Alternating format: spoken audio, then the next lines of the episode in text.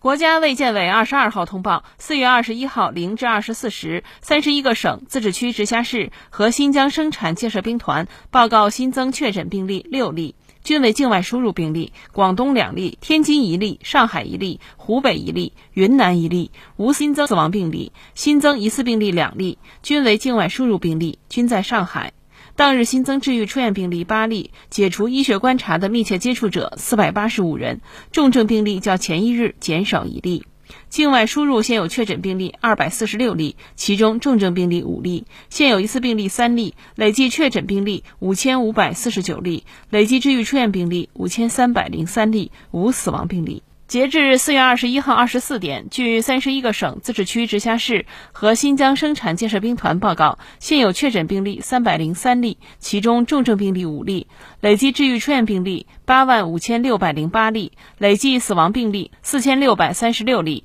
累计报告确诊病例九万零五百四十七例，现有疑似病例三例，累计追踪到密切接触者一百万四千五百一十七人，尚在医学观察的密切接触者一万一千一百。一十人，三十一个省、自治区、直辖市和新疆生产建设兵团报告新增无症状感染者十六例，均为境外输入。当日转为确诊病例一例，为境外输入。当日解除医学观察十六例，均为境外输入。尚在医学观察无症状感染者三百一十例，境外输入二百九十七例。